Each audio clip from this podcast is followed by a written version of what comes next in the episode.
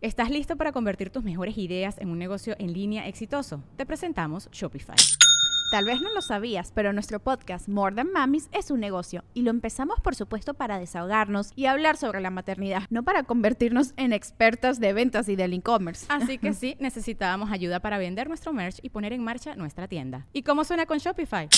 Llegó otra venta. Shopify es la plataforma de comercio que está revolucionando millones de negocios en todo el mundo. Ya seas un emprendedor desde tu casa o desde donde sea, Shopify es la única herramienta que necesitas para iniciar, administrar y hacer crecer tu negocio sin dificultades. Con Shopify puedo gestionar pedidos, envíos y pagos desde cualquier lugar, brindándote toda la información y estadísticas de tus ventas al detalle. Regístrate para un periodo de prueba con tan solo un dólar al mes en shopify.com barra sonoro, todo en minúsculas. Ve a shopify.com barra sonoro para llevar tu negocio al siguiente nivel. Shopify.com barra sonoro. Es año de jugar la trivia legendaria. ¿Crees que sabes más que Borre? ¿Crees que sabes más que Lolo? Prueba, prueba, prueba tus habilidades con la nueva trivia, trivia, trivia legendaria de leyendas legendarias. Disponible en Amazon.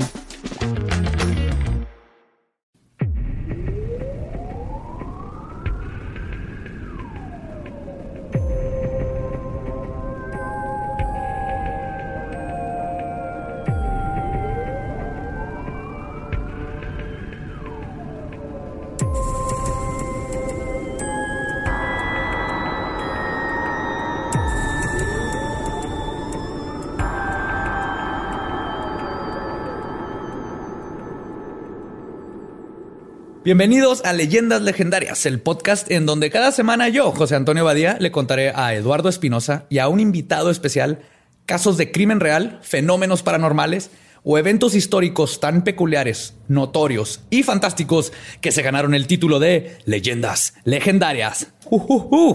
Y el día de hoy tenemos en nuestra silla legendaria a Nico Carmona, escritor de Late Night y psicólogo que seguramente va a corregir absolutamente todas mis teorías del tema de hoy, porque yo no soy psicólogo, pero sí pretendo ser uno cuando escribo. ¿Cómo estás, Nico? Muy bien, bastante agradecido de estar aquí. ¿Por qué lo invitamos? Aparte porque no nos agradezcas todavía. Ahorita no. sabes en lo que te metiste. No, es verdad. Si supieras para qué viniste, no nos estarías agradeciendo absolutamente nada. Va a arruinar mi carrera cualquiera que sea. ¿Cuál carrera? Exacto. Después, ¿De qué es la historia de hoy, Badía? Hoy les voy a contar de un caso de crimen real. Juan Carlos Hernández, un asesino en serie mexicano, activo en Ecatepec, en el Estado de México, y encarcelado en el 2018, que abusó sexualmente, asesinó, descuartizó, canibalizó y practicó necrofilia con al menos 20 mujeres. ¿En ese orden? No necesariamente. Porque primero canibalizas y luego necrofilia es. Depende, depende de tus gustos. Ahorita vamos a aprender. Pues él es un asesino serial del tipo ordenado, con motivación de poder, control y compulsión sexual, que también sufre de alucinaciones con un perro negro. ¿Qué? A ver, espérate, es un chingo de información como en Espérense. cinco segundos. O sea, es un tipo de, o sea, es el tipo de asesino en serie que hace las cosas de una manera ordenada. Sí. Eso sí lo entiendo. ¿Y luego qué más? Lo que es un tipo de asesino en serie del poder y control. Lo que busca que cuando básicamente ese estado de México es muy probable que sea priista. Son los asesinos en serie que donde sacan sus necesidades a la hora de atacar a un de asesinar. Los hacen popó. Buscan a controlar y, y, y enforzar su poder sobre la víctima. Es lo que les da, lo que hace que, que se Entonces, sientan la segunda realizados. La otra era ¿qué? Pervertido sexual. Sí, y compulsión sexual. Compulsión sexual. Sí. Que de hecho ahorita les voy a plegar porque es tan interesante todas estas explicaciones. Porque aparte el, el tipo vivía con cuatro hijos. Ah, te faltó lo del el perro que alucinaba. Ah, sí, el perro que Eso le que pareció es- normal, ¿no? Sí, no, ese Catepec, todo el mundo se alucina con un perro negro allá. Y aparte, mientras Fue hacía todo gobernador esto- por el PRI, el perro negro, de hecho. Hace como dos, tres este, ciclos atrás. Ciclos. Ciclos. ajá. pues tenía de cómplice a su esposa y vivía con sus cuatro hijos y dos perros. Estos sí los podían ver todos. Ajá. O sea, nomás. él, nomás. él veía el perro negro. O sea, él veía tres perros. Tres perros. El tres sí. perros, la familia nomás Supongo dos. que varias veces tuvo una discusión con su esposa de por qué no le pusiste plato al otro perro. ¿Cuál Oh, otro vamos, perro? vamos a llegar a eso. Sí, tiene mucho que ver. Ok. Les va. Este tipo es casi único dentro del rubro de los asesinos seriales por toda su patología. Es una combinación entre Jeffrey Dahmer y su canibalismo, Ed Kemper y su odio por las mujeres, y Fred y Rose West, asesinos en serie, marido y mujer. Por lo general, los asesinos en serie se limitan a un método definido que los expertos pueden clasificar fácilmente. Juan Carlos cubre casi todo, entra dentro de, todos, los asesinos en serie. Si un escritor de Hollywood hubiera hecho un asesino en serie, hubiera escrito al a este Juan Carlos. Viva México. Qué bonito que en México tenemos un asesino en serie tan, tan chingón. Sí, muy completo, ¿no? Muy completo, sí. El, Cristiano Ronaldo de los asesinos en series, ¿no?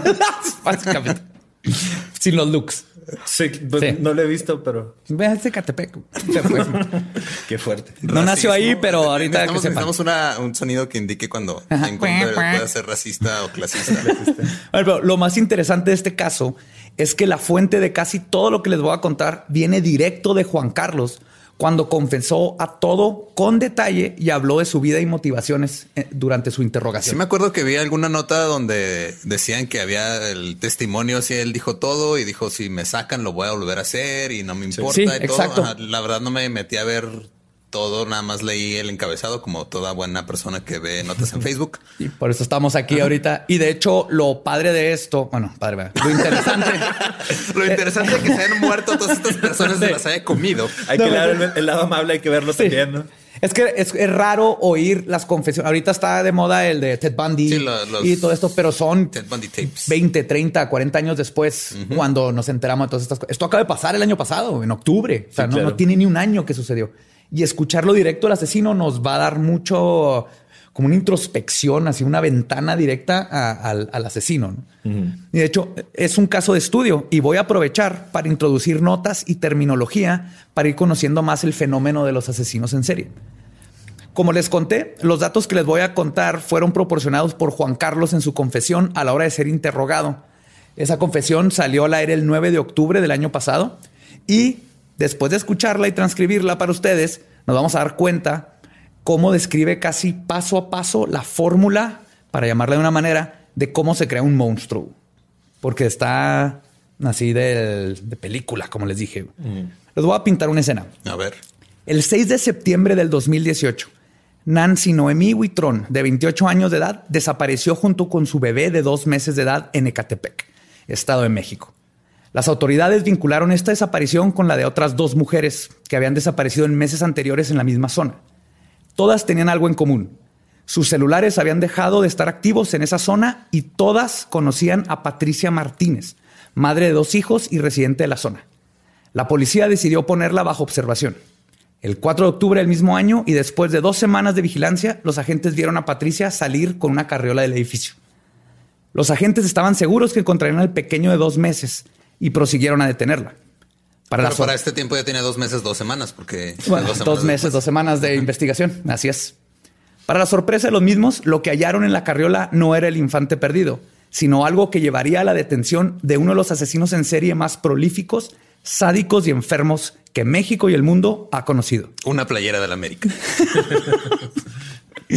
Cuando revisaron la carriola, descubrieron el torso de una mujer, junto con otras partes de su cuerpo. El hallazgo los llevaría al domicilio de Patricia, donde arrestarían a su esposo, Juan Carlos Hernández, el autor del cuerpo descuartizado. ¿Quién saca a pasear un torso en una carriola? También tiene necesidades emocionales, de cuidarlos, abrazarlos. Juan Carlos Hernández se hacía llamar a él mismo el terror verde. Los medios le llamarían el monstruo de Catepec. El terror verde es muy de marketing de los ochentas mexicanos. sí. sí. Suena película de terror ochentera, setentera, mexicana. Suena como Ariel o no sé, acción, el terror de los gérmenes. Por cierto, no nos patrocina esa marca de jabón, ah, entonces vamos a tener que cortar esa parte. Nos patrocina Roma. Eh, la película, La película Roma. Sí. Sí, pues estamos allá en el DF, en esta historia. No estamos, estamos en el Estado de México. Lo bueno que esto no es un podcast de geografía, ¿verdad? sí. Qué bueno. Bueno, Juan Carlos Hernández nació el primero de marzo de 1985 en Lázaro Cárdenas, un municipio ubicado en Michoacán. La niñez de Juan Carlos es tristemente muy característica a la de varios asesinos en serie. Juan Carlos era hijo único y su familia humilde y un padre trabajador, su madre era descrita en sus propias palabras como puta. Ah, Así lo describe Juan Carlos. Como, ¿por qué? ¿Le consta? Eh, Era... Ahí ahí te va porque Es una profesión, al final de cuentas. la mamá abusaba físicamente de Juan constantemente. Los regaños y golpes eran comunes y además solía vestirlo de niña para humillarlo. What? Yes. ¿Por qué? A ver, ¿por, por qué lo viste con su ropa para humillarlo, básicamente? Porque No o sea, sé. ella, ella estaba peleada consigo misma, entonces supongo, porque pues ella, para ella era una humillación ser mujer, entonces voy a humillar a mi hijo vistiéndolo de mujer. Fíjate, es curioso porque hay otros casos, de hecho ahorita lo voy a mencionar, pero puede que sea para humillarlo, humillarlo nada más, o la otra es, era hijo único, hombre. Quería niña. Y hay otros casos donde las mamás querían niñas y lo- los visten de mujer. De hecho, es muy parecido al caso de Henry Lee Lucas, que es un asesino en serie de Estados Unidos, que su madre también lo humillaba y lo vestía de mujer y que también terminó siendo O sea, necrófilo. los mexicanos no podemos hacer nada original, güey. Tenemos que No. copiar a todos los gringos. No. y digo, curiosamente, también la necrofilia formó parte después de su modus operandi. Lo Es agregó, fascinante la necrofilia. lo- lo agregó a su repertorio así como que me falta. ¿Cómo? Ya mato, ya violo. Ahora hay que matar. Hay que- Es Hay que no, sé- no sé en qué momento de, de mi vida se volvió regular escuchar la Necrofilia. frase curiosamente la necrofilia. Se volvió normal ya, güey, ya. Cuando conociste a Joe, ¿no? Fue Sí, así, empezó ajá, así sí. como... Eso es leyendas legendarias donde escucharán curiosamente la necrofilia. Juan Carlos narra cómo su madre lo citó. Perdón, cómo su madre, y cito, voy a tratar de, de imitar un acento de Catepec Oh, para no. que sepan cuando estoy citando a Juan Carlos. No, vamos a, vamos a Este es Juan Carlos. gente. Llevaba amantes a la casa. Mi, manda, mi mamá andaba también de puta. La veía cómo le alzaban las patas, cómo la ponían de perro. Escuchaba sus ruidos mientras mi papá estaba en el trabajo. Pero. ¿por qué ¿Eh? tiene acento chilango si nació en Michoacán? Porque vivió en Ecatepec. Ok. Se pega, se tomó el agua. Se tomó el agua. En Ecatepec no ¿Cómo, había cómo agua. es el no, acento? no, no. eh, ¿Sabes qué? Porque no me sale el acento de Michoacán, sí. Voy a, voy a tratar de. Tampoco el de Catepec. No, no No, sé. ninguno de los dos. No. Pero no, sigue puede usando, está bien. Lo voy a no, no tratar hay de problema, no es en, ningún, en, en- en ningún en ninguna manera es ofensivo ese acento. ¿no? Su padre no era una buena figura paterna presente. También narra cómo mi papá era un mandilón, mi mamá intentó acuchillarlo, picarlo, navajearlo y yo nomás no podía defender. Yo veía todo y dije, ni una pinche vieja me va a faltar al respeto jamás. Vemos entonces que JC, ya le voy a decir JC, para no decir Juan Carlos. JC. JC. JC. Como si fuera del grupo de Selena, ¿no? Ándale. Eh, Quintanilla. El grupo de asesinos en serie. JC tenía una figura materna abusadora y una figura paterna sumisa y básicamente no presente. Entonces, hay asesinos en serie como Edmund Kemper, que tuvo una infancia parecida y que, igual que el monstruo, tornó su odio hacia las mujeres y también terminó practicando la necrofilia y el descuartecimi- descuartizamiento Descuartizamiento. de los cuerpos. Entonces, es- curioso. Descuartizamiento. Es curioso cómo hay ciertas fórmulas, ¿no? Que van, que dices, los lleva a lo mismo. Este tipo de abusos, esto Sí, todo. claro. Vamos a ir ex- explorando un poco. ¿Puedo decirle el terror verde? Le El puedes decir al terror verde. sí, el- el- eso quisiera él que le dijera. Sí, claro, es lo que él querría, ¿no? Ese es su quiere. apodo. Sigue vivo. Sí, sí, se lo sí. pusieron Pues sigue- después. Sigue, sigue queriéndolo. Sigue queriendo que le digan el terror verde. El terror verde, sí. ¿No? Era muy buen estudiante y batallaba en la escuela hasta que a sus 10 años se cayó de un segundo piso y sufrió una laceración con exposición de la parte frontal del cráneo y una contusión que lo dejó en el hospital por un mes. O sea, se partió la madre. Se horrible. partió la madre en la cabeza. Según Juan Carlos, fue después de este golpe que comenzó a sacarse puros dieces en la escuela. Creyeron que iba a Sí, quedar por lástima, obviamente. porque "Oh, me saqué un 10 en las-". No, no, no, No, no no. es por inteligente, es por. Curiosamente lo hizo más listo. De hecho, le dice, creyeron que iba a quedar más pendejo de lo que estaba. Me alivianó mucho. ¿No se le quitó el acento? No, de- ahí es donde le empezó el acento. Eso se le, se le distorsionó en una mezcla entre yucateco y. Sí, está tratando de... Pero no, sí, se cae, se pega y le el- subió. Tú lo oyes platicar y no está menso. No está menso. También Mira, podrá hacer lo que sea, pero menso. Menso no. no. no. También describe cómo después del golpe se daba cuenta de cosas que los demás niños no. Este dato es súper interesante porque hay una serie de estudios en la Universidad de Vanderbilt basados en teorías pasadas que están investigando la correlación entre trauma en la cabeza y lo que llaman sociopatía adquirida.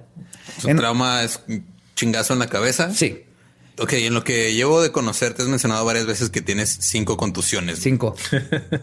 Bien, o sea, de que perdí la memoria y hospitalizado y todo. Ok.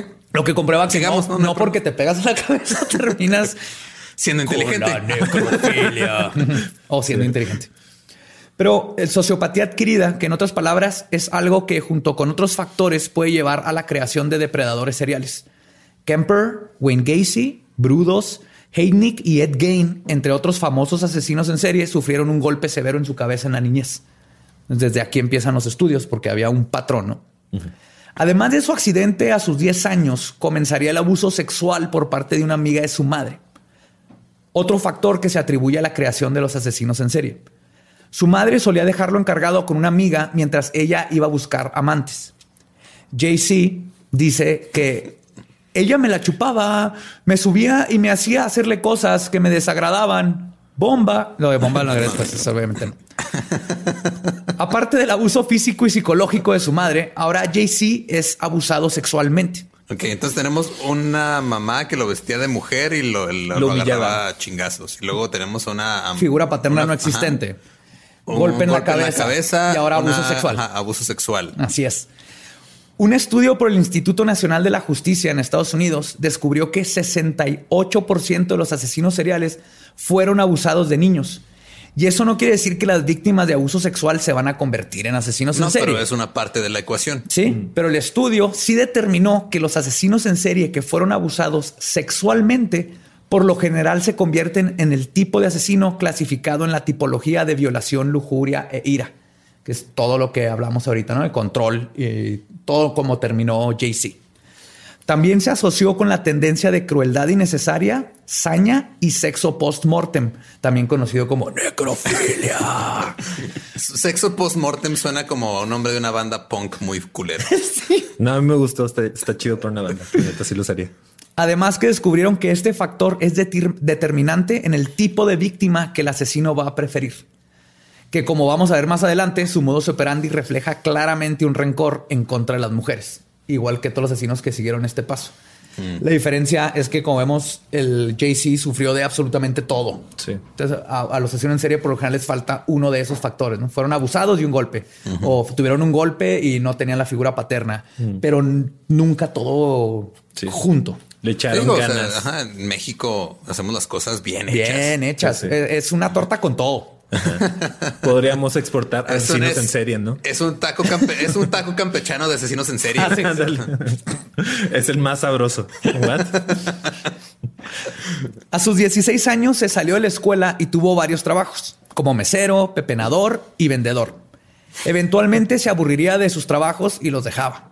Se enroló en el ejército, donde estuvo adscrito en el segundo batallón de guardias y cuerpos presidenciales, de donde desertó en a tan solo nueve meses. Y este es un dato importante también, ya que asesinos en serie como Berkowitz, The Son of Sam o el hijo de Sam, Gary Ridgway, el asesino de Green River, y Jeffrey Dahmer, el famoso caníbal que les contaba, y otras dos decenas de asesinos en serie han servido en el ejército. Me encanta cómo dices es- todos estos nombres de asesinos en serie como si todo el mundo supiera quiénes son. Eventualmente van a saber. Son sus rockstars. Son Él sus- sí los conoce. sí. que lo vamos a conocer todos en este programa, pero ahorita poco a poco, poco a poco, gente. Mi ex asesora de, de tesis siempre me decía que me parezco a, a Jeffrey Dahmer. No, No. no. Ah. Nada más en la parte en la que te comes otros humanos. Otros pero- humanos, pero Físicamente físicamente, no. no. Él es más guapo. manos en tu refri. No, teoría sobre por qué esta profesión, el de entrar al ejército, se- es muy atractiva para un asesino en potencia. Es Justificas claro. matar, te, te pagan por matar. Exactamente. El factor de que te pagan por matar a personas en un ambiente con disciplina y estar te ayuda a estar lejos de tentaciones. Y eso trata de ellos se meten para tratar de no, es, no caer en ellas. De Pero- canalizar su. Ajá, pero yo también Sí. hace poco estaba escuchando, no me acuerdo en, en qué fue, si fue un podcast o un artículo o algo. El punto es de que decían que la gran mayoría de las, si, si hacen como que un estudio, la gran mayoría de las personas que, que van a, a la guerra, eh, cuando se ven enfrente de otra persona, eh, no disparan, o sea, no le disparan a matar. No, la gente no quiere matar a otra gente. Ajá. Es algo feo y Entonces, sucio. pero y- que si, o sea, que si alguien dispara hacia quemarropa a matar eh, en una zona de guerra, incluso es posible que sean psicópatas. Sea, tienen, presentan como eso, es como un Rasgos de psicopatía y Eso, tú eres el psicólogo aquí, mi yo. sí, ya fue la única palabra que me sabía de Ya rasgos de psicopatía, Rasgos ya cumpliste con Sí. lo tuyo. Ajá. Bye, con permiso. Pues sí, y curiosamente también todos los asesinos que les dije empezaron a matar después de que salieron del ejército.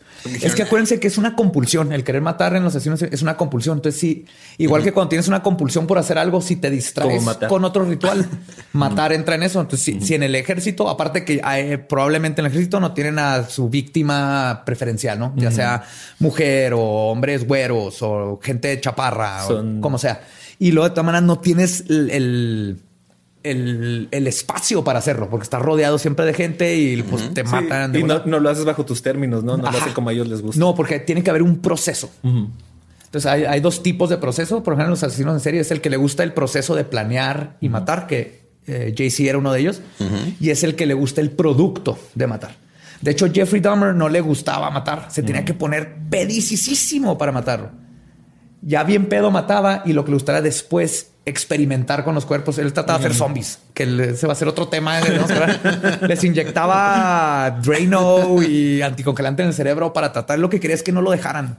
Eso Quería es un amigo, Es básicamente otro tipo quería de amigo. compulsión. Los mataba para que no lo dejaran, pero ah, para, sí, es cierto. Y por eso los comía, ¿verdad? Que para que estuvieran. para que fueran parte de él. Ajá. Es una compulsión muy, muy diferente a la que, a la que tiene JC. Suena muy adorable. hasta Sí, eso. sí. Sí, my friend Dahmer. ¿Ya vieron la Jeffrey. película? Ay, qué bonito. My friend.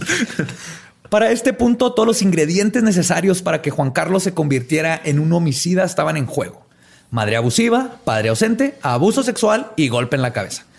Lo único que faltaba, como es en todos los casos de los asesinos en serie, era un detonante. ¿Una oportunidad? No, un detonante. ¿Cuál es el detonante? El detonante es algo que sucede en sus vidas que los hace tronar. Simón. Sí, los, todos tienen el potencial, ya están ahí cargados, se controlan, se controlan, se controlan hasta que le- el- el- se muere el papá, eh, pierden su trabajo. Son por lo general situaciones de estrés Simón. Y el estrés. Una separación de una pareja, que se te muera alguien. De hecho, en este caso, el motivo vino por parte de quien JC se refiere como la única mujer que ha amado. Lo único que se sabe de Mónica es que y qué que gacho para Patricia, güey, porque. fue antes de Patricia. Ah, Fue pero antes de. Patricia, sí. Pero, igual lo dijo. o lo sea, dijo en sus declaraciones y podemos deducir que fue su esposa y tuvieron un hijo. Mónica lo abandonó, desapareció completamente de su vida. La versión de JC es que fue asesinada junto con su hijo. Situación que narra en su interrogatorio cuando cuenta que fue a reportar el suceso a la policía. Y cito, no me hicieron caso, patrón. Los policías se burlaron de mí. Tu mujer se fue con otro cabrón. Ese niño ni es tuyo. Ya deja de moverle, güey. Yo la quería mucho. Y aquí pasa algo bien interesante. Cuando cuenta esta anécdota en el video, comienza a llorar muestra una empatía que no es común en los sociópatas y que no muestra cuando habla de ninguna de las otras víctimas. Se nota que Mónica fue el último momento en la vida de este hombre en donde pudo sentir algo por otra persona y que quedó arraigado en su psique y que quizás si ella hubiera seguido en su vida, sus tendencias homicidas no hubieran salido a flote. ¿Pero alguna vez supo qué pasó con Mónica? Desapareció. Porque la neta, yo creo que ella lo dejó porque sintió que algo no estaba bien con este hombre. O sea, también no es como que ah, es un hombre perfectamente bien con todo este bagaje Sí, bueno. y de repente truena. Tiene que tener, pero para él sí fue alguien Sí, muy o sea, importante. O sea, no solamente dejaba arriba la tapa del baño, dejaba manchada de sangre también. cosas de esas. Si lo piensas realmente. Esos detallitos que te chingan en una relación. Claro. Si lo piensas realmente, la víctima es él. O sea, matamos su humanidad. Poco a poquito. Lo hicimos lo que es realmente. Entonces los monstruos somos Somos nosotros. La pérdida de Mónica fue el detonante que hacía fal- que faltaba para que lo poco de sanidad que quedaba en JC se perdiera. Y toda esa rabia, falta de empatía, sociopatía y psicosis tomaran control de sus actos. En sus propias palabras, yo dije, si yo no soy feliz en este momento, nadie lo va a hacer. Y ahora sí, el mundo conocería al monstruo de Catepec. El terror verde. El terror verde. El terror verde. Sí. No podemos hablar de sus crímenes sin hablar de su cómplice, Patricia Martínez. El no amor de su vida. El El no no amor, de, de su vida. Nacida también en Lázaro Cárdenas, Michoacán, en 1980, provenía de una familia pobre. Era descrita como sumisa y manipulable. Con mal rendimiento escolar que ocasionalmente se, se dedicaba a la prostitución. Tras su detención se determinó que tenía un A coeficiente ver, espérate, intelectual. espérate, espérate. Ocasionalmente. Sí, sí, cuando ne- cuando o sea, de vez en cuando. Es, así, Sí. ah, es, es como cuando de vez en cuando, no sé, vas a ayudarle a tu a compa que se mude. Así, de O, ne- cuando a- o de vez en cuando necesitas heroína. Ajá. Sí, de hecho eh, es, es curioso cómo te demuestra que realmente buscas parejas que se parezcan a tus papás. O sea, él buscó a alguien que se pareciera a su mamá. eh. Sí, Sí. Es kinda cute too. es que sí, es una historia muy adorable si te pones a verla Sí, de sí. Es no- triste. con hay otro cosas enfoque. donde, ah. Pues, tras su detención, se determinó que tiene un coeficiente intelectual limítrofe rayando en la discapacidad intelectual. Que también es común eh, cuando hay asesinos en serie en pareja. Porque lo Uno que pasa está es que uno, sí, pues es manipulable para, Ah, claro. para llegar a ser lo que es. También está el caso en donde no le gusta matar, pero quiere complacer tanto a su pareja Ah, sí. que se vuelve parte de, y también parte de eso le gusta el poder que le trae que su pareja mate y que el control que trae sobre las personas, ¿no? Pero en este caso es obvio que es una tipa con límites de, de inteligencia muy, muy grandes que obviamente la manipularon de volada. Porque ahorita que escuchemos lo que hicieron, te tienes que estar muy, muy mal para que hacer lo que hicieron. Entonces, Jay-Z conoció a Patricia en el 2008 en un bar donde ella trabajaba. Un día le invitó a salir y en su declaración describe su primer encuentro de la siguiente manera. Ahí les va mi acento otra vez, ¿eh? Prepárense. Me la chingué y le dije, ¿cuándo va a ser? Y me dijo, no, nada, no va a ser nada. La verdad me gustas mucho. Quise pensar un rato contigo, patrón. Eso le dice al ¿Le, policía. le dijo patrón? Ah, era policía. Él al, al policía. Siempre termina sus frases diciéndoles patrón. Sí. Ahí dice él que a mí me dio un chingo de coraje. Me molestan las mujeres que cogen con alguien y no quieren dinero. Ay, güey. Creen en la mente. What? ¿Creen en la ¿Qué? mente? Eh, Ajá, o sea, que creen en, en cómo eres como persona. Así lo dijo Jay-Z.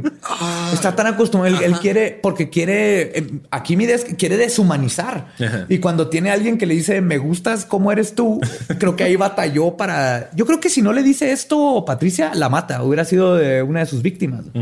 Pero hubo un choque ahí donde tiene a las mujeres como Lo animales, lo peor. Y llega alguien que le dice, no quiero dinero, me interesas tú. Algo su mundo. Sacudió su mundo. Sí, el amor. De hecho, el vato dice, me hizo la noche, me alivianó, me hizo reír, se parece tanto a ella. Patricia se parece mucho a Mónica. Ah, no. Eventualmente, O sea, es un loco enamorado nada más. sí, sí. Y, y estoy seguro que Patricia se salvó gracias a ser una buena persona.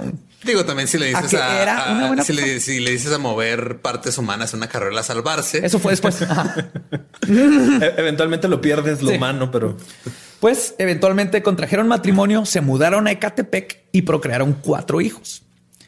Y en su nuevo hogar, con sus cuatro hijos y tres perros, uno imaginario, ahorita llego a eso, en un rincón de Ecatepec, del municipio con el mayor número de feminicidios en todo México, incluso más que en Juárez en sus peores tiempos, es donde se cometieron los crímenes más atroces que haya visto esta localidad.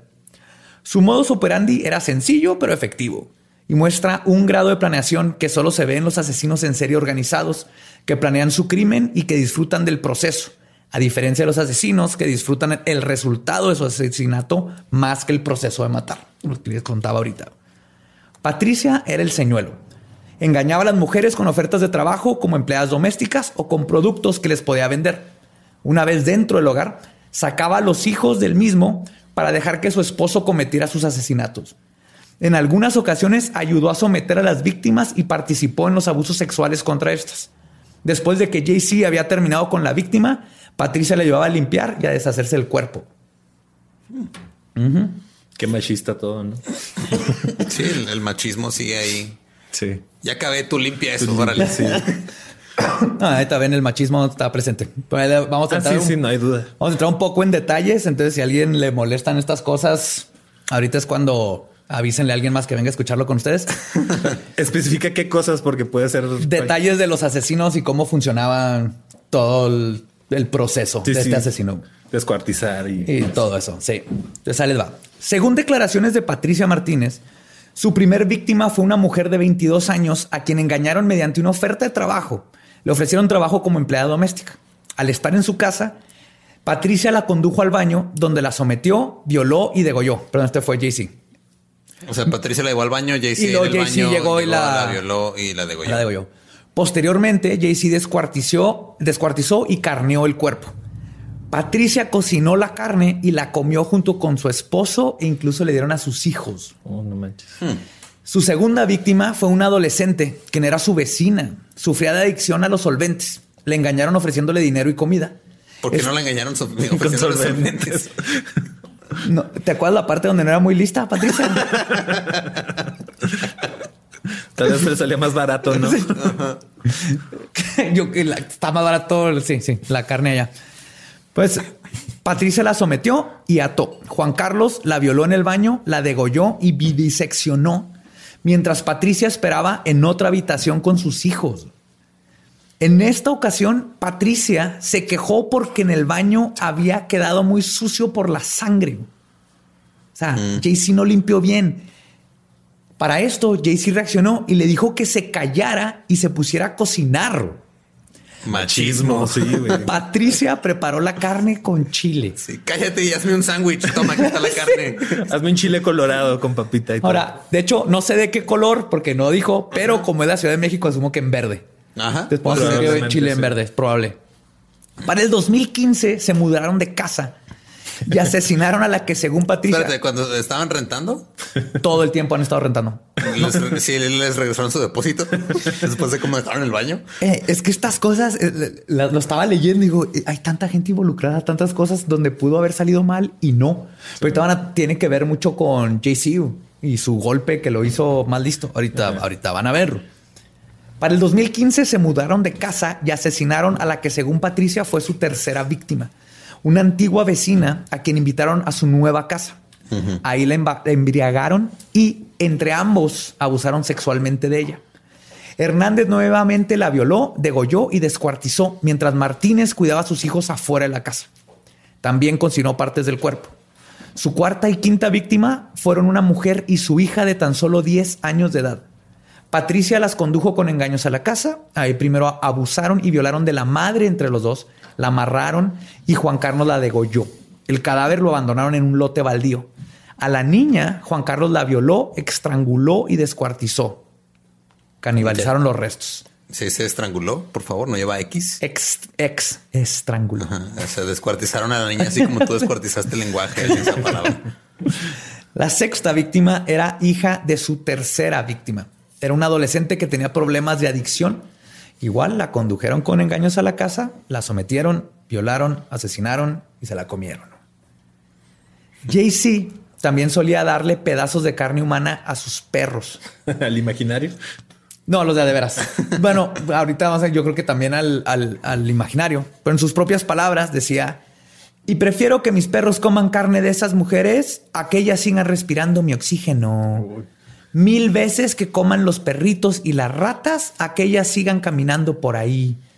Cero, cero empatía por cualquier otra persona, especialmente por las mujeres. Suena como cualquier miembro de PETA, ¿no? como Morrissey. Algunos órganos como corazones los conservaba en frascos con alcohol que ofrendaba la Santa Muerte. Ah, religioso. Ah, ya. Era claro. Sí. Otros restos los guardaba en su congelador mientras tenía oportunidad de botarlos. Popsicles. Deja tú, aquí te acuerdan de Dahmer. Tenía su refri lleno de partes. Era algo parecido. La diferencia es que Dahmer comía más. Este vato era más como cómo deshacerse de La partes. diferencia también es de que estoy casi seguro que el refrigerador de Dahmer no era marca Mave. Sí, sí. Mave patrocinanos. ¿Existe Mave todavía? Mave, el mejor refrigerador para tus partes humanas. Ese congelador estaba estrictamente prohibido para sus hijos. La mayoría de las partes las abandonaban en lotes baldíos y lo que hacían con el resto es casi inverosímil. A todo lo demás estaba bien creíble. Hasta ahorita está todo muy chido. Yes, es a ver. México. Acuérdense que México siempre nos Vamos un paso más, sorprende. un escalón más siempre, arriba. güey, Ujú. Siempre. güey. Jay-Z tenía toda una red de compradores para partes humanas como cráneos y fémures. Como Yonke. Con una ética de venta de tú no dices, yo no pregunto. Un santero conocido como el Bones, que asumo, asumo que viene de Bones, de huesos. pero le decían el Bones, B-O-N-S, el Bones. El Bones. El le, Bones. le daba 500 pesos por un cráneo humano. Está barato, 500 Estaba muy pesos, barato, sí. sí, estaba. Además de comprarle todo tipo de restos Una para el ganga. uso en la santería. Y esto dice JC, una mujer no costaba más de 90 dólares. JC menciona cuánto que un hombre era. costaba como 110. Digo, por eso. No mataba hombres, entonces. ¿no? pues es lo más que le podía sacar de ganancia vendiendo los restos, 90 dólares. Y por si eso no fuera poco, también llegó a vender el bebé de una de sus víctimas en 15 mil pesos. ¿Vivo? Sí, el bebé era el hijo de Noemí. Fue recuperado y vive con los abuelos. Los compradores el están en la que No cárcel. estaba en el carrusel, fue el hijo que. Fue el hijo que los policías querían y no, pero ¿Cuál carrusel? carrusel, carriola. Carriola. Lo Perdón, recuperaron. Creepy el Sí. carrusel. Esa es la parte buena de la historia. El bebé está sano y salvo con sus papás. No sé si lo se convierte en el nuevo Dexter, pero. pero va. Llegamos a sus últimas tres víctimas. Que si queremos intentar ver el lado bueno a su tragedia, Sí, somos súper optimistas. sí, Claro. Fueron sus desapariciones las que al fin forzaron a las autoridades a dejar de ignorar lo que estaba sucediendo en Ecatepec y finalmente dieran con el monstruo. Es que, ¿por qué chingados cuando desaparece una no hace nada? Cuando desaparecen cinco no hace nada. Ya cuando desaparecen, ah, no, ya van como 20. Es- creo que tal vez está pasando algo. Vamos a revisar. Sí, Y, y ni siquiera fue porque desaparecieron 20 o 30 o 100. Es porque las familias, en este caso, estas últimas veces, estuvieron chingue y chingue y chingue y chingue y moviéndose ellos. Ellos son los que estaban checando los celulares de las víctimas. Ellos son los que estuvieron moviendo. La policía le podría... Tenemos que saber que todas estas cosas en México es parte, es que los policías dejan de hacer su trabajo. ¿no? Y es, es un caso aquí. Ecatepec es una cosa pequeña a comparación de otras ciudades. Debería ser más. Y aún así tienen muchísimo crimen, especialmente feminicidios. Eh, Obviamente falta aquí que el- las autoridades hagan algo. Es parte del problema. Sí, también Ahorita- se empiezan a mover cuando se vuelve como un circo mediático, ¿no? Ya cuando los tienen sobre la mira así de que estos güeyes la están cagando, son los ineptos, es cuando más o menos también es así como que, hey, pues hay que hacer algo, ¿no? Claro.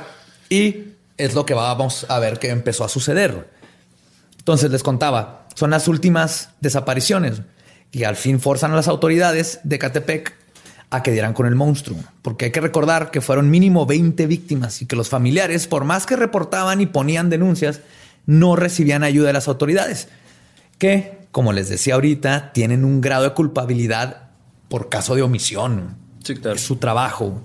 Y algo que me gustaría recalcar en este momento son los nombres de las víctimas, porque son los que deberíamos de recordar. Ah, es fácil hacer este tipo de investigaciones desde un monitor, viéndolo objetivamente, son temas interesantes, pero nunca hay que olvidar que en estos casos se les privó de la vida a personas que tenían parejas, padres, madres, incluso hijos. Deudas en Coppel. gente. Nunca, nunca olvidemos eso. No debemos de glorificar estos animales. No. No, no son más que cobardes, hijos de la chingada, que deben de pasar a la infamia y no a la admiración.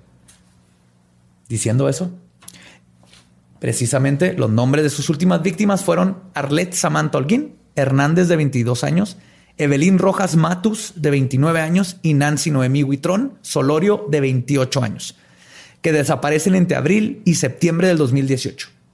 Y fue gracias a la incesante lucha de sus padres contra la inhabilidad o simple hueva de las autoridades que al fin se esclareció el caso. Siguiendo estos tres casos, investigadores encontraron que tenían algo en común. Sus celulares fueron apagados cerca de Playa de Tijuana en Ecatepec, que es la, el- como la la, zona, colonia la colonia. El barrio de, El barrio. del terror verde. Y sus dudas son aclaradas cuando uno de los celulares vuelve a ser encendido en el área. Ahora saben el área, pero no el domicilio específico. Pero además, preguntando a los familiares, se enteran de que una de las víctimas comentó que iba con Patricia a comprar ropa. Y es entonces cuando se hace el operativo que les conté al principio. Y la ropa que iba a comprar, supongo que era usada y de una talla específica, nada más. Te digo algo que está bien triste, era ropa americana. Eso es lo que reportan. O sea, estaba vendiendo ropa de Ross, básicamente. Ah. Asumo. ¿Por qué está triste? Porque la ropa de Ross no es lo mejor del mundo. Ah. Le costó la vida. Ropa de Ross. Los únicos que Para conocen que- ese dolor son los chihuahuitas. Para los que no saben qué es Ross, Ross es una tienda de descuentos ahí en Estados Unidos. Sí. Llevan la mercancía como dañada, ¿no? Así Sí, la que- mercancía irregular, dañada, y luego vamos Mangas nosotros los que la mexicanos, otra. cruzamos la frontera y la compramos y la venimos a presumirla a Catepec. Sí. Sirve de señuelo para asesinos en serie. Oh, Ross, eres responsable. Pues es así como descubren la carriola con restos de mujeres que Patricia llevaba a un lote baldío que estaba cerca del departamento, donde los peritos encontraron muchos más restos. El 4 de octubre del 2018 quedan aprendidos los dos depredadores y se pone fin a una década de terror. O sea, eso duró una década. Yo pensé que había sido poco tiempo. No, Jay-Z empezó a matar desde 10 años antes. Duró más eh, el monstruo de Catepec que la carrera de los Beatles. No, Y fue más prolífico el monstruo de Catepec. no ahí sí está. ¿La carrera de los Beatles duró menos de 10 años? Sí, nada más duró durante los 60 ¿Y por qué chingan tanto con ellos? bueno, pero aquí no termina la historia. Porque el 9 de octubre, Es el cumpleaños de John Lennon el 9 de octubre. no sé si es cierto o no, pero Sí, sí, es cierto. A mí sí me gustan los Beatles. pues, se filtró una grabación donde Jay-Z está siendo interrogado por una persona que solo puede escribir como que un... solo él puede ver. no, esto sí. Esto sí es, es el video que, que, que vi. Es una persona que solo puede escribir como un maestro de primaria que entró a sustituir al interrogador que tuvo una emergencia familiar.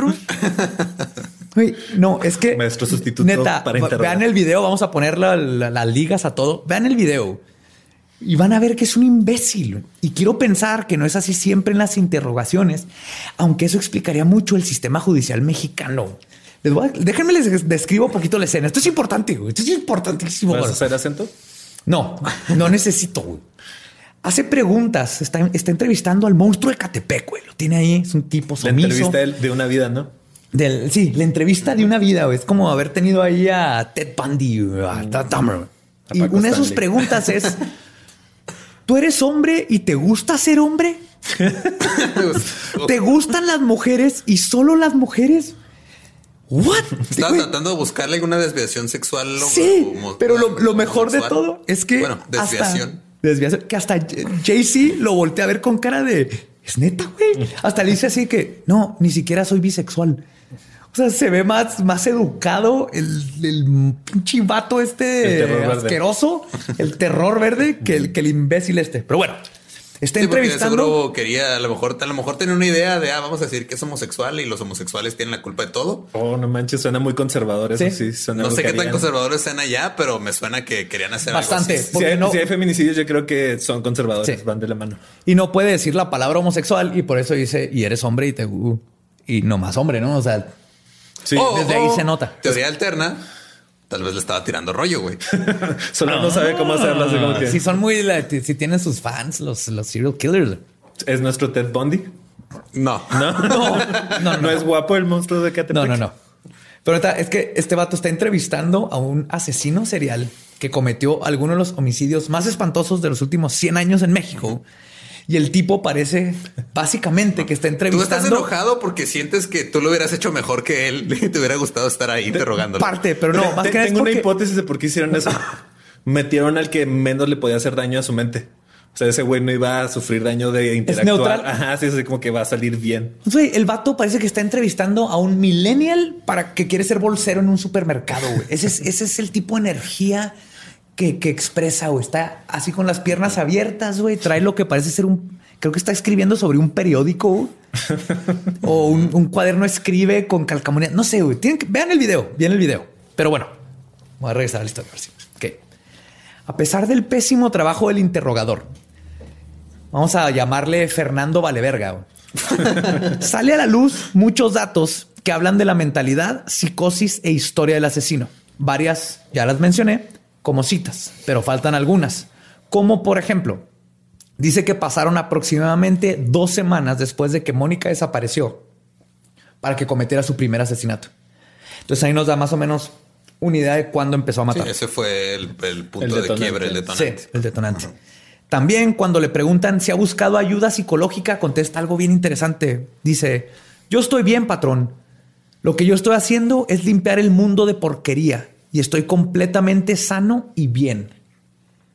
Hay una nota, mucha gente, sobre todo mujeres feministas, me tocó ver en las redes sociales que decían, es que este güey lo están haciendo un pedo mediático bien cabrón, pero no es tan fuera de la norma. O sea, es algo relativamente común en Ecatepec por todos los feminicidios que ha habido. O sea, es, es un hijo sano del patriarcado. Era la frase que utilizaban. Wow. Ah, no, pues. Wow. Sí, sí. O sea, como que realmente esperan que cinco de cada diez güeyes sean algo parecido.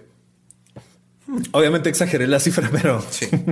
bien O cabrón. sea, cinco de cada diez güeyes son feminicidas, Los ocho de otros- cada diez escogen colgate, además, algo así. Los otros prefieren whiskas. güey. Ahora, ¿Les estás diciendo gatos a todos los de Catepec? ¿Estás seguro que quieres echarte a esa gente encima, Nicolás? No, güey, por eso no estoy en Ecatepec. ahora es muy importante recalcar que esto no significa que no sepa que lo que está haciendo está mal. ¿eh? Sabe perfectamente la diferencia entre el bien y el mal, pero sí muestra un delirio psicológico muy fuerte. Pero es que creo que también ahí es como que la diferencia entre lo que está bien y mal moralmente, a- a- bueno, lo que, Ah, es lo que está- éticamente él cree que está bien, ¿no? Ah, Ahora lo que es legal o ilegal, porque tal vez él dice, ah, sí, yo sé que esto es ilegal, pero no siente que esté mal lo que está haciendo. Sí, más bien, él, él sabe que está mal. Se, se nota porque escondía los cuerpos, porque no quería que lo atraparan, porque duró una década cuidándose de la policía, que ahorita... Sí, porque ahorita si lo atrapan va, va a tener que explicar muchas cosas Pero y qué se hueva explicar. justifica él mismo el, el- el- el odio que tiene. Él sabe que viene de parte de, detrás de este odio. Él sabe que su mamá abusó. Pero, digo, poquito abogado del diablo. ¿Tú cuando te masturbas lo haces en público? A veces no. depende. ¿Consideras que está mal masturbarte? Entonces, ¿por qué cierras la persiana en tu ventana y te pones los audífonos y cierras las puertas y te esperas a que tu novia se vaya de la casa? güey? A lo que me refiero con la sesión en serio Contesta la pregunta. es que no sabemos cómo se masturbaba JC.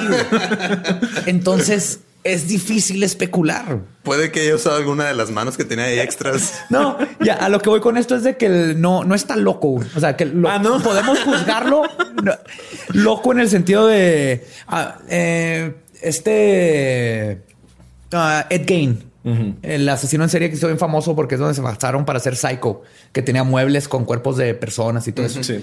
Él ni siquiera era un asesino en serie, mató nomás a dos personas y fue parte de. Sí, se del método robaba y se robaba, cadáveres cuerpos y luego los y él estaba mal mentalmente. Ajá, se- él quería ser mujer porque su mamá también lo viste niña y creía que si se hacía un cuerpo de mujer se podía transformar en, en mujer. O sea, él sí, él sí iba para un manicomio. Entonces no es, es- él está mal, pero porque está loquito, ah, va a un manicomio y necesita ayuda psicológica. Jay-Z sabía perfectamente lo que estaba haciendo. Él sabía que estaba haciendo mal, sabía que se tenía que esconder de la policía, sabía que tenía que ser muy inteligente. Y aparte vendía cosas, o sea, Hizo un negocio. eso de- quiero decir, de su eso hobby. todo un negocio. Ah, ahorita voy a hablar también de Hizo eso. negocio de su hobby. Monetizó su hobby. Monetizó su hobby, cosa que estamos intentando hacer con este podcast. Así que si alguien quiere patrocinarnos, ahí nos pueden mandar un correo. Bueno, decía que lo que está haciendo, o sea, que sabe perfectamente bien eh, lo- entre el bien y el mal, pero que muestra un delirio psicológico muy fuerte, un rompimiento en su psique que afecta su moral, donde todo el abuso que sufrió se convierte en una justificación para sus actos. Algo muy común entre los asesinos en serie del tipo poder control. ¿no? Él justifica ah, de mí abusó una mujer, entonces ahora todas las mujeres se merecen mi venganza, ¿no? mi odio. Otro punto interesante es cuando declara, yo no voy a salir de esta, pero si salgo, de una vez les digo a los patrones, refiriéndose a los ministeriales, voy a seguir matando mujeres. Para lo que el doctor, profesor de primaria, le pregunta, ¿y por qué? Y JC le contesta y los enumera como se los voy a contar. Número uno, porque a veces no me deja dormir esa madre, refiriéndose a las voces de su cabeza. Entre ellas está el perro. Número dos, ahorita llego a eso, por el odio que les tengo a las mujeres. Y número tres, por la necesidad de que coman mis hijos, que coman mis perros. Entonces él sabe que parte de matar le da cosas que vende y puede comprar cosas como comida. Entonces, O es comérselas curioso, ¿no? Es un tipo que no tiene respeto, pero al mismo tiempo tiene como una, una forma muy retorcida De ser responsable. responsabilidad. Es, es buen padre, le sabe comer a sus hijos. Si te fijas, creo que ahí se ve un poco como Neta, tiene mejor ética profesional que muchos de mis compañeros de trabajo. Peladas. Y Ahora se- nunca escuchen esto, pero... Pero y es- casi, casi lo ven. O sea, la mamá usó él, entonces odia a las mujeres. El papá no estuvo, entonces quiere sustituir al ¿Por- ¿Y papá. por qué no se enojó con el papá, güey? También su estaba ausente. Bueno, o sea, yo sé que no el lo papá lo veía como víctima. ¿Ves? El- el ver al papá dijo: Yo nunca voy a ser como mi papá. Yo voy a ser esa persona que no es mi papá. güey". Y sí, lo logró. Y lo logró. cabrón. Sí, mi papá mató cero mujeres. Cero mujeres, yo voy a matar más de cero. Pues Ya- es como, es, me siento muy identificado güey, en muchos aspectos. y creo que todos, ¿no? O sea, todos tenemos ese tipo de conflictos internos de no me voy a convertir en mis padres y no me voy a convertir en mis Sí, padres. No, No, aguas con esos grados de, Sí, sí, o, de sea, contrariedad. Un mundo aparte, pero sí. Y al fin llegamos al momento que todos esperaban. güey. No. El perro, Perro. imaginario. ¡Yeah! Así entonces sí. Resulta que parte de esas voces en su cabeza se manifestaban como un perro negro que se le aparecía desde joven. Y cito de nuevo, me molesta el perrito negro tras el cancel. Yo le decía a mi esposa, ese perrito negro me purga, pero no estoy loco, yo lo veo, ahí está. Y este vato defiende esa postura de que sí existe. Incluso menciona que le llevaba agua en uno de sus trabajos y sus compañeros lo tachaban de loco. Y aunque esto puede indicar que Jay-Z sufre de algún tipo de esquizofrenia, hay un dato bastante curioso. David Berkowitz, conocido como el hijo de Sam o Mr. Monster, responsable de asesinar a seis personas y herir a otras siete, su modus operandi era dispararle a la gente y mandar cartas a la policía para mostrarles lo que había hecho, ¿no? Y, y- y mofarse de la policía. Pues él decía que recibía sus órdenes de un perro negro que era del vecino. Ajá. O sea, hay ciertas coincidencias curiosas, ¿no? Sí. El, el perro negro del vecino sí existía, pero también era un perro que le daba órdenes, igual que a, que a Jay-Z.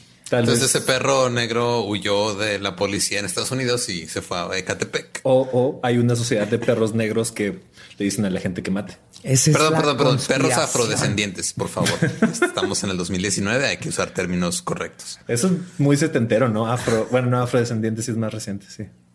Tienes razón. Oigan, ¿puedo ir al baño? Pero personalmente, la declaración más escalofriante que dijo fue cuando terminó su interrogatorio. El psicoanalista Jorge, el tengo otro lugar en donde estar. Vale, verga. Perdón que regrese con esto, güey, me, caga la madre, güey. No mames, tienen que ver la entrevista. Jay-Z le está diciendo con una pasión, güey. Lo ves así, bien metido. Dice: Me molesta que me traten de decir güey, refiriéndose a cuando habla del perro. güey. Logré ocultarme muchísimos años de la policía hasta hoy. Yo vi ese pinche perro negro, güey. Y después de escuchar eso, el vato le está diciendo, no estoy loco. O sea, logré que la policía no me agarrara en 10 años, güey. So- Soy así de inteligente. güey. Son dos cosas distintas. Sí, no Yo estoy, sé. no estoy tonto, pero veo Pero un mi perro punto, negro. aquí, mi punto aquí no va contra Jesse, güey. Sí, sí, va contra el Jorge. pinche, después de escuchar esa declaración, güey, pinche doctor Enrique, el que pinche hueva, güey. Dice, ok, entonces eso sería todo. Te agradezco mucho. Y cierra su periódico, güey. Hmm. Así termina la entrevista con el asesino en serie más hardcore que ha tenido México en los últimos 100 años. Ah, perdón. Pero aquí es donde Jay-Z dice el comentario que les decía que me dejó perplejo. Cuando él le dice eso, el, el pinche doctor, este idiota. Jay-Z contesta: Gracias, patrón. Me gusta mucho que me escuchen. Oh. Ajá. Esa parte te quedas de fuck. Sí, de, yo- tal vez el monstruo de Catepec, lo único que necesitaba era un amigo, güey. Un abrazo, güey. Un amigo y Un el blog. Me, me recuerda a muchos de youtuber, güey. trabajo también. Ajá. Tal vez hubiera sido youtuber. Sí, man. Hubiera cambiado. No, pero sí se, Que youtuber tiene amor, ¿no? Creo que esto refleja todos los muchos problemas de México desde falta de atención en, en todo lo que es de psicología. güey. Sí. O sea, este vato se ve que no tenía quien lo instruyera. se ve que él sí tiene una noción de sus problemas, pero nunca tuvo cómo moverse. Y cuando sí, porque le preguntan que si quiere ayuda, dice que él no está mal. Era una persona muy, muy Madura, ¿no? Como reconoce así como que tengo defectos. dentro de su... Sí. Pero puedo vivir con ellos. Y a final de cuentas es muy interesante este caso por, los- por lo que les contaba.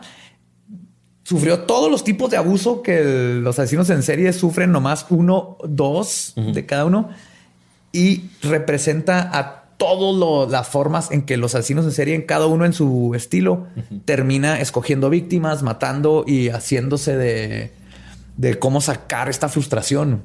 Entonces, ese fue Jay-Z, el monstruo de Catepec. Entonces ahorita él está en la cárcel, supongo. Está en la cárcel, le dieron obviamente 40 años porque es México, pero que le dieron 40 por cada una. No va a salir de la cárcel. Nunca jamás. Tampoco Patricia. El perro negro. El perro negro de seguro está ahí en la cárcel con él y lo sigue viendo y sabríamos más si el pinche imbécil este doctor le hubiera preguntado. Es que véalo, está echado así en el como parece un este salvavidas de un balneario. ¿Ves cómo les vale madre? Que volteas y están ahí, ya se ahogaron tres niños y no voltearon.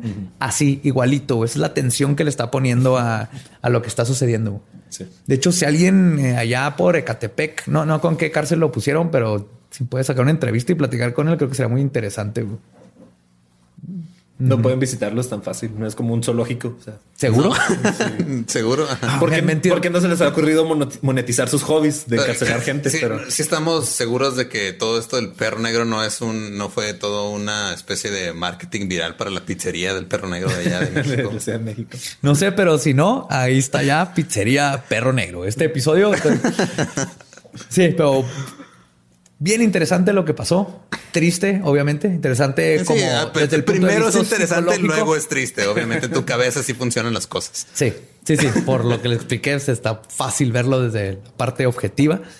Pero esto fue el monstruo de Ecatepec. Si alguien tiene más detalles, cosas que nos quieran decir, otros temas que quieren que toquemos. Si alguien se pueden ofendió ser- por el ho- horrible acento de Catepec de Badía, por favor. Sí, Yo- yo me si, ofendí, creen que, si creen que no estuve a la altura de un ecatepeño, por favor háganmelo saber. ¿Cómo se les dice? Ecatepista. Ecatepense. Ecatepense. Ajá. Ecatepeño. Ecatepequeño. Ecatepano. Ecatepec. Si alguien sabe cómo se les dice, nos dice por favor. ¿Cuál es el gentilicio de Ecatepec? El gentilicio. Mándenos la, la respuesta a cualquiera de nuestras redes como leyendas podcast, arroba leyendas podcast en Twitter, Instagram, Facebook, Facebook. YouTube. Busquen MySpace. MySpace, uh, High Five, Hi-Fi. Friendster, todas esas que la gente ya no sabe que existían. Ajá, ahí estamos nosotros. Ahí empezamos. Ah, somos, pioneros. somos pioneros de reversa. Métanse a nuestra página leyendaslegendarias.com para que vean todas las notas de la investigación, el link al video fotos, de la entrevista con este tipo. Hijo, para que lo odien junto conmigo. Hijo de su puta madre, es que lo odio, güey. Lo odio. Eh, suscríbanse en, en iTunes, Spotify, toda cualquier aplicación de podcasts. ¿Qué más? Tus redes, Nicolás, ¿cómo estás en redes sociales? Eh, nomás en Instagram, pinche Nico 9, algo así. Pinche Nico 9. Ajá, pinche- Te voy a decir cuál es tu red social porque tú no te la sabes. Es pinche punto Punto Nico Nico punto punto 9. 9. Gracias. Alguien se lo tiene que saber. Soy el Badiablo. Si me pueden encontrar en todas las redes con B grande, Badiablo. Y, y a mí me encuentran como ningún Eduardo. Y la semana que entra nos escuchamos otra vez con otra historia. No sé de qué. Va a estar muy buena la otra historia. A ver si sé. Vamos a hablar, vale. Tú vamos a hablar de. Sí, monstruos. tú, monstruos. ¿no? Más monstruos y criaturas del. No, ahora sí, monstruos de. Del, No del de otro Catepec. mundo, no de Catepec. Monstruos de- no. Ah, con alas y colas que pican y. No ha sido Ecatepec, ¿verdad? También hay de esos allá. güey. Así hablaremos de criptozoología y leyendas de, de América. ¿El equipo o el continente? No, no, el, el continente. el continente. Así es. Si no, vamos a tener aquí un episodio sobre Cuauhtémoc Blanco ni de pedo, a menos de que mate a mucha gente. Parece un cripto ese güey, ¿no? Así como Sí. A mí se hace que. un homínido lento.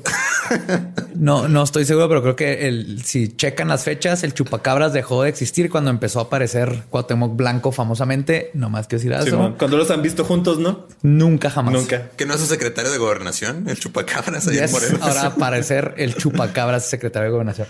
No más para que sepan, eso vamos a hablar en los próximos episodios. Dos, porque va a ser en dos partes. Era secreto, pero ahí va. Nos vemos el próximo episodio. Esto fue Leyendas Que no es un Legendarias. Nos vemos, nos oímos. Nos oímos. La vez pasada también tuve que decir nos oímos porque este güey sigue siendo nos vemos. Nos vemos. Entonces, Y ya. Asumo que te vas a cortar mucho antes que esto. no, esto lo voy a dejar ahí para que vean que estás bien güey al final del episodio. Nos escuchamos la próxima semana en Leyendas Legendarias.